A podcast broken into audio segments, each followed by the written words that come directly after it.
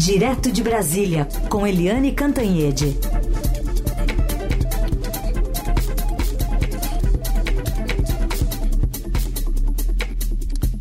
Oi, Eliane, bom dia. Bom dia, Heisen, bom dia, ouvintes. Bom, continuamos com o ministro Dias Toffoli do Supremo no foco, né? A Procuradoria-Geral da República recorreu contra aquela primeira decisão dele lá de dezembro do ano passado, né? Um pouquinho antes do Natal, que beneficiou a suspensão de multas contra a JF no acordo de leniência e não vê sinais de coação da empresa, a Procuradoria, Eliane? Pois é.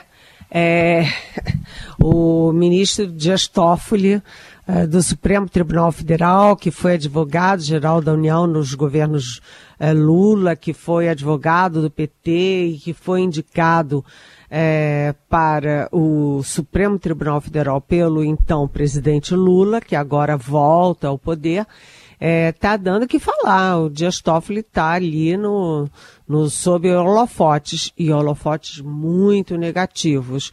Agora, a Procuradoria-Geral da República, sob o novo comando uh, do procurador Paulo Gonet, diz o seguinte, olha, não tem nada a ver. E os termos do Gonet para questionar a decisão liminar do Toffoli são termos duros, dizendo que são ilações, né? Ilações. Você não pode decidir, muito menos juridicamente, com base em ilações. É, na verdade, o Toffoli uh, usou para JF a, a IA a vaza-jato. O que, que, é a vaza-jato? o vazamento daquelas conversas, aquela troca de mensagens entre procuradores como Deltan Dallagnol e o então juiz Sérgio Moro da Lava Jato. E aí o Toffoli argumentou na suspensão das multas da JIF no acordo de leniência, ele alegou o quê? Ah, alegou que uh, a Vaza Jato deixa dúvidas sobre as, as condenações, sobre a participação da JIF. Tem vários erros nisso aí. A primeira coisa é que as, as condenações, os processos da JIF não foram com base na Lava Jato.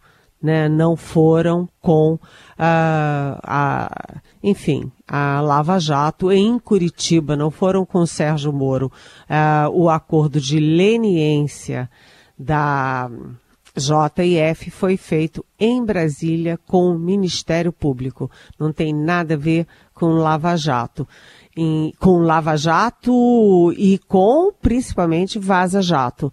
Então, o procurador uh, Paulo Gonet pede o seguinte: a revisão dessa decisão do Dias Toffoli. Está cada vez mais claro para todo mundo que o Dias Toffoli fez isso, né, sabendo que vinha aí um tsunami contra ele, para tentar se reabilitar com o presidente Lula, depois que ele votou é, contra o PT no mensalão, depois que ele votou contra o PT no petrolão e depois que ele impediu o presidente Lula de sair da prisão em Curitiba para ir ao velório e ao enterro do próprio irmão, o Vavá.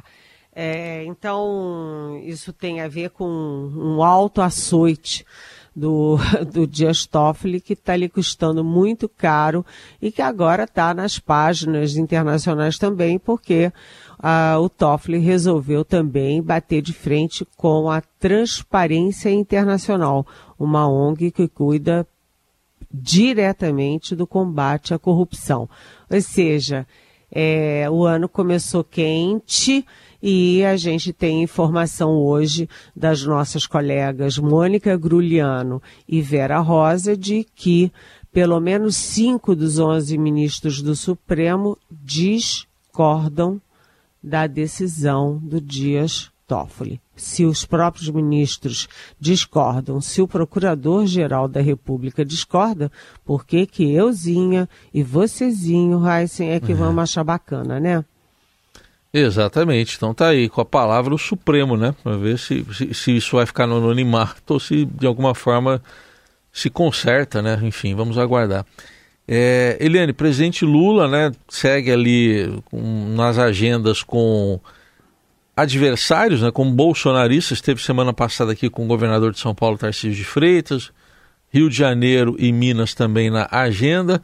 É, ele voltou a criticar no Rio, a gente vai colocar aqui para você ouvir, voltou a criticar o antecessor, Jair Bolsonaro, quem chamou de ignorante, aloprado e maluco no evento em Belfort Roxo, Lula afirmou que Bolsonaro não entendia nada a não ser de falar bobagem, enfim, ao se referir a investimentos no governo passado. Vamos ouvir o que disse Lula.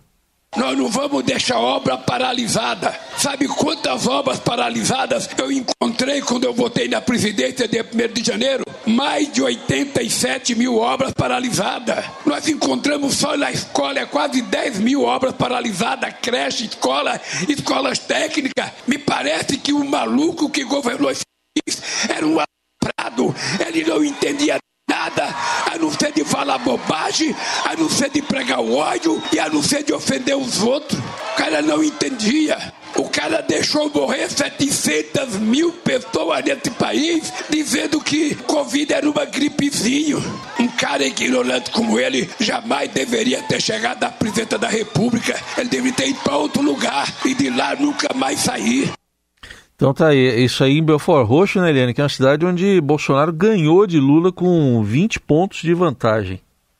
É, é exatamente. É, ontem é uma curiosidade aqui para você e para você, nosso ouvinte. Ontem eu fui ao médico, é um médico muito interessante e bem informado, lê tudo, acompanha tudo e ele estava é, recriminando a imprensa, ou seja, nós todos, inclusive eu, Heisen e Carolina Herculin, é, porque a gente fala demais no Bolsonaro. Ele disse o seguinte: Bolsonaro passou, Bolsonaro está inelegível, né?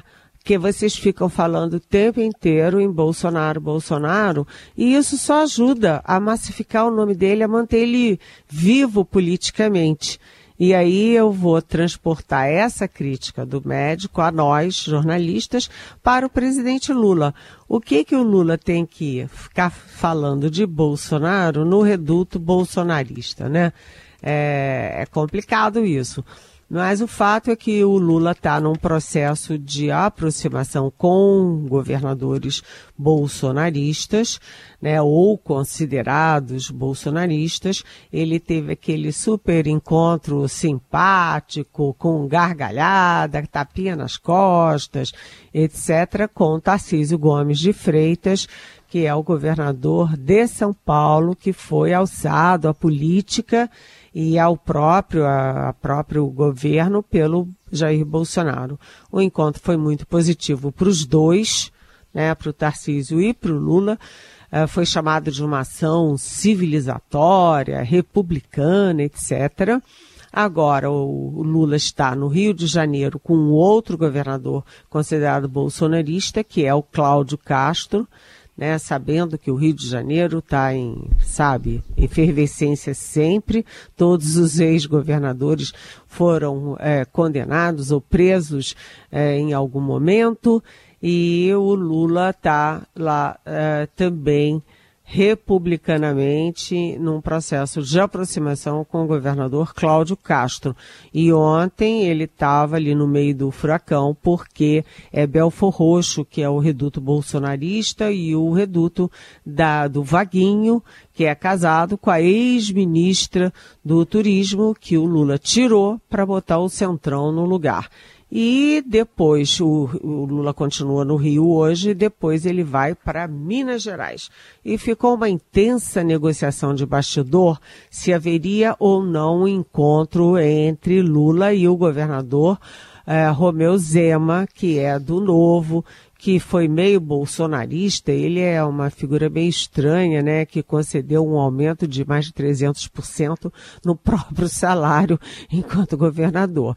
Mas, enfim, é, ficou nesse esse bastidor né, de tentar organizar esse encontro e ficou definido que sim, que o Zema vai participar de algum evento com o Lula. É, então, Lula vai ali se aproximando dos governadores de oposição, e aí vem a frase do Tarcísio Gomes de Freitas, que é muito adequada. Adversários não precisam ser inimigos. Eu diria nem devem, né? Porque quando você assume um governo do Estado e você assume a presidência da República, primeiro, você passa a ser presidente de todos os brasileiros. Segundo, quem é governador passa a ser governador de todos os seus governados, tenham ou não votado nele. E o que prevalece nessas relações é o interesse do Estado, dos cidadãos e das cidadãs. Portanto, é importante ter essa boa relação, mas não é só isso que está em jogo. O Lula também está buscando né, é, visibilidade, está buscando, eu diria, palanques é, nos estados onde ele teve uma votação difícil ou perdeu a eleição.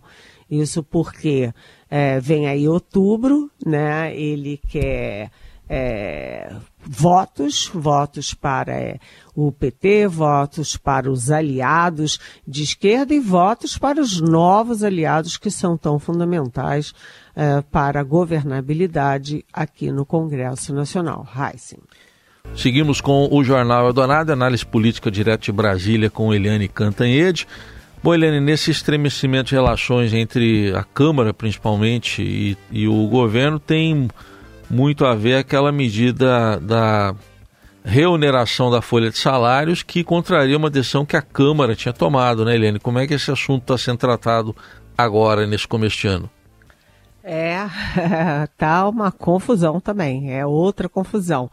Uh, 2024 começa aí com a guerra do Senado uh, contra o Supremo, a guerra da Câmara contra o Palácio do Planalto, enfim, tá, tá animado. Agora, o fato é o seguinte, é, o ministro Fernando Haddad tinha previsto, estava na agenda dele, uma reunião ontem com o presidente da Câmara, Arthur Lira, e os líderes dos partidos. E essa reunião uh, foi desmarcada a pedido do próprio líder do governo, porque, uh, bem, a alegação oficial é de que uh, os líderes não tinham voltado ainda para Brasília, não dava para fazer reunião, não teria quórum tal. Mas na verdade não é isso. Na verdade é porque a, a conversa, né, o diálogo entre o Arthur Lira e o governo vai mal. E aí não teve a reunião com a Câmara, mas teve a reunião do Fernando Haddad com o Senado, com o presidente do Senado, o Rodrigo Pacheco, e os líderes no Senado. E nessa reunião, o Pacheco ouviu os líderes, ouviu a reivindicação dos líderes de que o governo deveria mexer na medida provisória, que tem três temas, três frentes, para retirar dessa medida provisória a questão específica da reoneração da folha de pagamento. Ou seja, é, o Congresso votou e depois derrubou uma decisão do presidente Lula, porque o Congresso quer manter a desoneração da folha, quer que as empresas de 17 setores que empregam mão de obra, é, em, enfim, é, que mais empregam mão de obra, que elas fiquem livres de impostos. E o governo não quer, porque o governo precisa subir a, arrecadação, o governo quer a reoneração, quer que esses setores voltem a pagar impostos gradualmente. Mas uh, o que que os líderes pediram? Que isso saia da medida provisória, que entre em vigor automaticamente, né, e passe para ser um projeto de lei que possa ser discutido com o Congresso antes de entrar em vigor. E o uh, Fernando Haddad se comprometeu com isso, mas com uma ressalva, que ele vai levar esta posição ao presidente Lula, a quem cabe a decisão. Ou seja, está previsto a qualquer momento o encontro do Lula com Fernando Haddad. Lembrando que o Lula hoje está no Rio, depois vai para Minas Gerais. E, ou seja, o governo tendo que negociar o que faz parte da democracia, faz parte do jogo político, jogo parlamentar e as relações entre os poderes, né, Heisen? Certamente, né? Já que eles falam tanto em harmonia, falaram lá na, já na reabertura dos trabalhos, né? Que, que venha, né? Mas as discussões ali eh, são tensas, né? Dá para perceber claramente, né, Helene? É, e tem mais, né? O Arthur Lira, que era o todo poderoso, enorme comando, ele está é, atirando no próprio pé, porque ele está perdendo força, ele está perdendo liderança com esse ataque que está tendo características de um ataque pessoal uhum. ao governo e à articulação política do governo. Bom, Helene, outro assunto é que saiu ontem à noite a medida provisória que uh, aumenta a, o teto de isenção do imposto de renda, que teve aumento do salário mínimo também. Agora, esse teto é, é de R$ 2.824. Quem ganha até esse valor fica isento.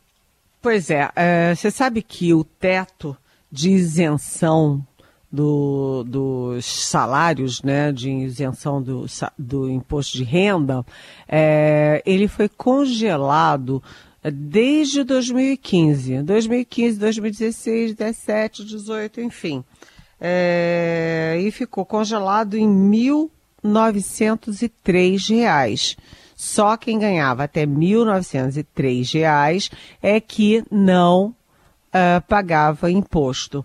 E aí veio o governo Lula, aumentou o, o salário mínimo e está dando pela segunda vez aí uma isenção, um aumento do teto de isenção. Né? É, no ano passado já teve a primeira isenção do governo Lula, agora nesse ano, segundo ano, tem a segunda aumento da isenção e é como você disse, quem ganha até 2.824, ou seja, dois salários mínimos, não paga mais imposto de renda. Isso significa que 15,8 milhões de brasileiros vão ficar isentos de pagar é, imposto sobre os seus salários. E é, isso significa, em 2024, uma perda de arrecadação de 3 bilhões de reais mais 3 bilhões de reais, a gente acha que é muitíssimo. Mas olha, não é não, né? Perto dos que a gente vê de valores para lá e para cá, né? É, isso é, tem o preço, claro, na arrecadação, mas tem também um valor importante social e o importante também é, para a economia. Mais dinheiro no bolso, mais gasto e mais aquecimento da economia, né, Heisen? É isso aí. Só lembrando que os dois candidatos que foram ao segundo turno, né, Eliane? Bolsonaro e Lula prometeram 5 mil. É verdade, ainda está pela metade quase. Tá, pouco mais que a metade aí. É. Isso aí. Então tá bom. Só anotando aqui que a gente ainda tem um pouco de memória. Bom, Eliane Cantanhede volta amanhã aqui ao Jornal Eldorado. Obrigado, Eli. Até amanhã. Até amanhã. Beijão.